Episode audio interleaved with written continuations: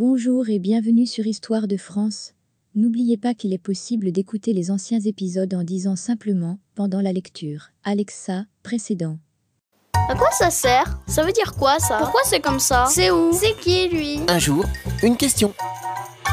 Pourquoi y a-t-il une fête du travail?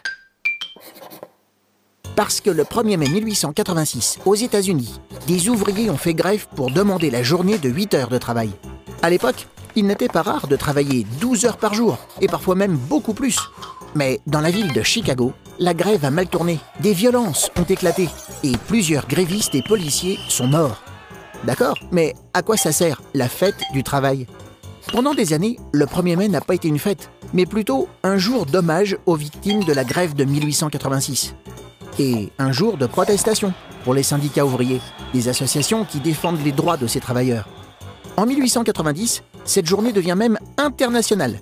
Dans le monde entier, tous les 1er mai, des ouvriers font grève et défilent dans les rues. Ils réclament toujours la journée de 8 heures de travail. Ils ne l'obtiendront qu'en 1919. Et c'est en 1941 que le 1er mai devient officiellement la fête du travail et un jour férié. Quelques années plus tard, en 1947, une loi oblige les entreprises à payer leurs employés ce jour-là, bien qu'ils ne travaillent pas. Aujourd'hui, en France, nous travaillons en moyenne 7 heures par jour. Pourtant, les travailleurs continuent à défiler le 1er mai. Pourquoi? De meilleurs salaires, plus de droits, moins de chômage et faire savoir au gouvernement qu'ils sont forts et unis. Mais le 1er mai, c'est aussi une journée de repos en famille et l'occasion d'offrir un brin de muguet porte-bonheur à ceux que l'on aime. Tu te poses des questions? Nous, on y répond.